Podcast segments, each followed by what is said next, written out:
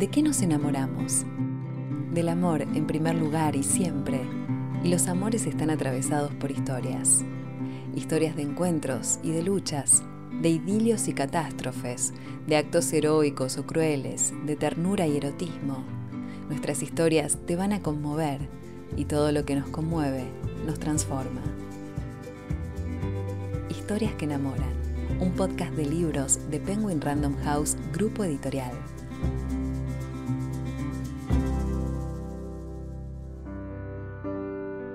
Te presentamos la historia de una mujer poseedora de una pasión, una determinación y un sentido del humor inolvidables que la sostienen a lo largo de sus 100 años de vida. Se trata de Violeta, la protagonista de la nueva novela de Isabel Allende, que nace en 1920 en un mundo atormentado por la llamada gripe española y muere con la pandemia de 2020. Desde el principio su vida estará marcada por acontecimientos extraordinarios y en una larga carta dirigida a una persona a la que ama por encima de todas las demás, Violeta rememora devastadores desengaños amorosos y romances apasionados, momentos de pobreza y también de prosperidad, pérdidas terribles e inmensas alegrías. Camilo querido, la intención de estas páginas es dejarte un testimonio pues creo que en un futuro lejano, cuando estés viejo y pienses en mí, te va a fallar la memoria, porque andas siempre distraído y ese defecto se acentúa con la edad. Mi vida es digna de ser contada, no tanto por mis virtudes como por mis pecados, muchos de los cuales tú no sospechas. Aquí te los cuento. Verás que mi vida es una novela.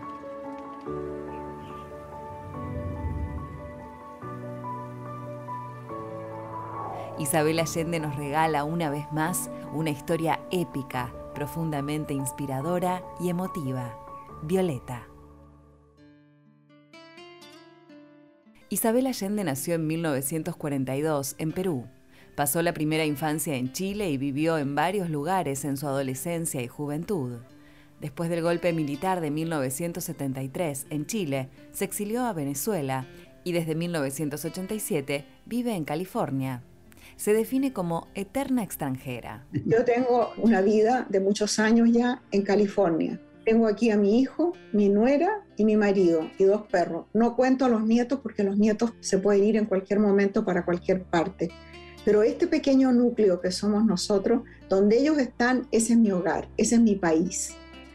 Ahora, emocionalmente, internamente, soy profundamente chilena. No puedo sacarme eso de adentro. Chile de adentro no me lo puedo sacar, ni quiero tampoco.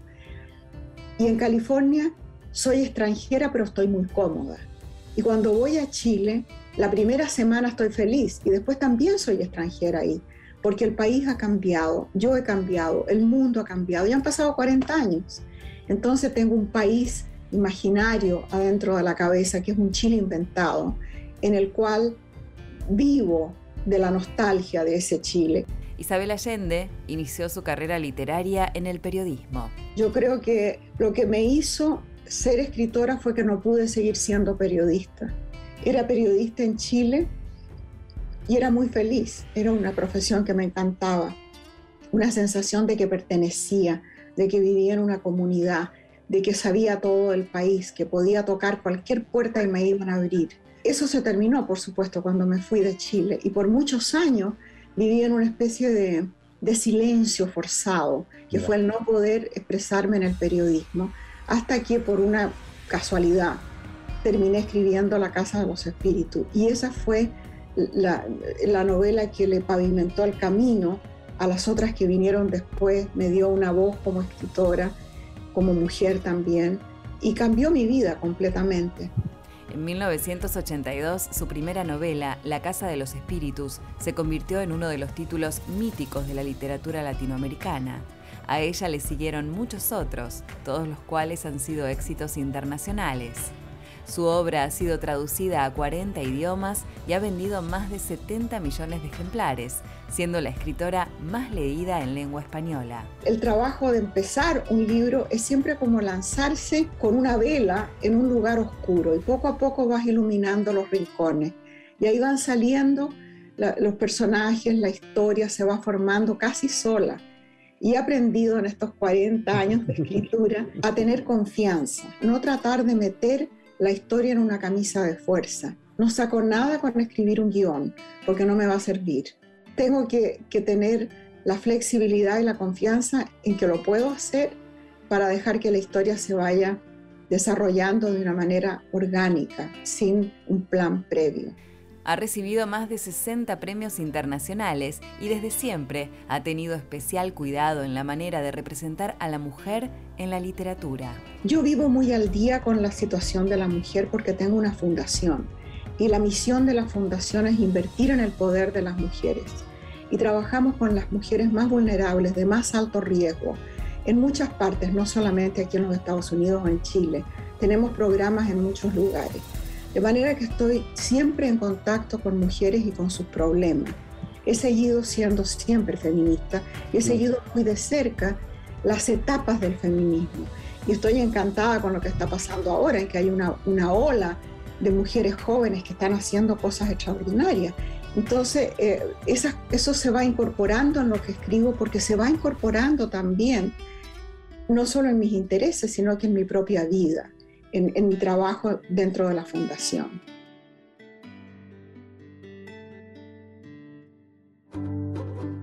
Hagamos una pausa para leer escuchando un fragmento del audiolibro de Penguin Random House, grupo editorial.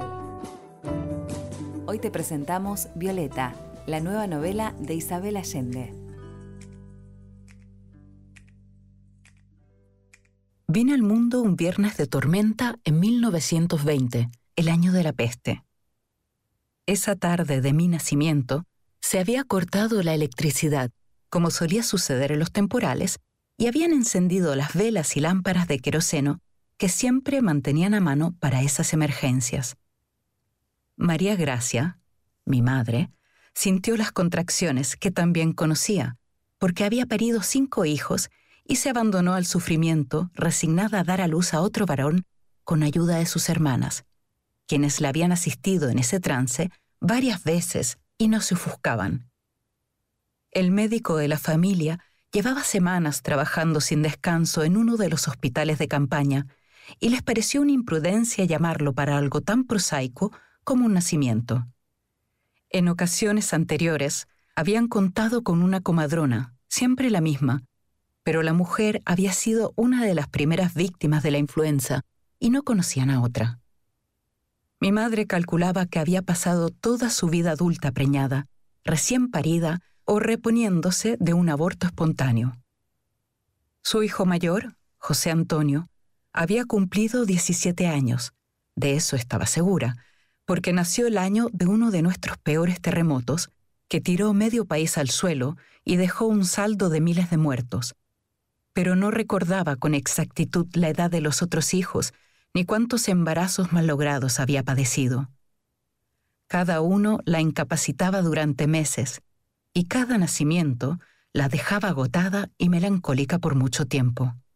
Te invitamos a habitar tu tiempo de lectura a través de los oídos, escuchando historias narradas por las mejores voces. Una experiencia de alta calidad sonora que te invita a sumergirte en otros mundos.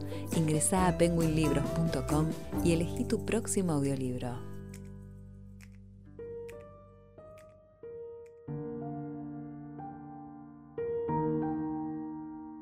Violeta despliega la vida de una mujer entre dos pandemias y entre los 100 años que transformaron los roles femeninos en todo el mundo. Violeta es un personaje parecido a mi madre en el sentido de que es bella, interesante, fuerte, irónica, atrevida y con una gran visión respecto al futuro y a las cosas. No se queda en su clase social ni donde ella le educaron. En ese sentido se parece a mi madre, pero a diferencia de ella, puede ser una mujer independiente y no hay feminismo sin independencia económica. Ahora, ¿qué tiene de mí el personaje? Sin duda algunas anécdotas que me han pasado a mí en la vida se las di a Violeta. Y yo creo que todos los autores hacen eso, sacan de la memoria, de la experiencia personal. Ese es el material que uno usa para las historias. Isabel Allende nos invita a recorrer la vida de la protagonista a través de una carta en la que se rememoran traiciones, enamoramientos, tristezas y momentos muy felices. Es la voz de mi madre esa voz irónica, despegada, mm. apasionada de mi mamá. Esa voz la tengo en todas las cartas que ella me escribió. Eso no me costó nada. Lo que me costó fue dar con, la idea de que era una, larga carta, una memoria. Porque al principio empecé a escribirla en tercera persona. Y, no sé, me quedaba como, como, una gran distancia entre el lector y, y Violeta. Y al ponerlo en primera persona, como si ella está recordando, puedo acercar al lector verdaderamente. Con este nuevo libro, Isabel Allende demuestra una vez más que el amor mueve al mundo. No solamente el amor, también el poder, la ambición, la codicia, todas esas cosas también mueven al mundo y lo mueven en una orientación que a veces el amor logra corregir un poco, pero no completamente. Y en todas mis novelas lo que importan son las relaciones humanas. Por supuesto, los hechos, los acontecimientos, cuándo y dónde ocurren las cosas, siempre es importante. Pero lo que más me interesa contar son las relaciones humanas, las emociones. Y de todas ellas, la más poderosa es el amor. En mi propia vida, lo que más me ha movilizado a hacer las brutalidades más grandes y también los hechos heroicos ha sido el amor. Y ahora que ya estoy vieja, la gente me dice, bueno, pero llega un momento en que el amor no tiene tanta importancia. Yo creo que lo tiene siempre. Yo me casé a los 77 y si vivo lo suficiente es posible que me case de nuevo. Y en la vida de Violeta también hay distintos amores. El primero es el amor de todas las muchachas jóvenes de aquella época, de aquella generación, que se casaban para siempre y para tener hijos y ser madres de familia. Bueno, a ella no le resulta. No le resulta el marido, que, que era una lata, era muy aburrido y, se enamora apasionadamente de un tipo extraordinariamente seductor, pero peligroso. Y vive con él ese amor apasionado que yo también conozco, que es el amor que a uno la hace hacer tanta cosa que, que si uno lo piensa después dice, pero ¿cómo? ¿En qué estaba yo? Bueno, ella vive un largo amor así con Julián. Y después, al final de su vida, cuando ya está vieja, tiene un amor reposado y un amor feliz con un compañero con el que no tiene nada en común, nada. Y eso es lo que me ha pasado a mí. A los 77 me casé con un señor de origen polaco que no tenemos nada en común. Y ahí nos pescó la pandemia. Y nos quedamos encerrados en una casa chica por dos años ya, en una eterna luna de miel. Isabel Allende ha creado una heroína cuya vida narra los últimos 100 años de historia de América Latina, desde la pasión y el romanticismo que la caracterizan. ¿Qué es lo que es el romanticismo? Habría que empezar por definirlo. Yo creo que es creer en el amor y creer en que hay una parte buena de nosotros, que al final de cuentas siempre gana. Yo creo que, eh, eh, por ejemplo, nuestra, nuestro deseo de justicia, esa justicia orgánica que no tiene nada que ver con la ley, siempre aparece en mis libros porque creo que es parte de mi idea romántica de cómo somos y de cómo aspiramos a ser mejores, hay una especie de idealismo que para mí es invencible porque realmente estoy convencida de que eso existe, de que es posible y, de que, y que eso mueve al mundo, lo mueve en una buena dirección por todas las cosas malas que nos tiran para atrás. Así que cómo no voy a ser romántica. Historias que enamoran, un podcast de libros de Penguin Random House Grupo Editorial. Habitemos nuestro tiempo de lectura con historias que enamoran. Consulta nuestro catálogo en penguinlibros.com.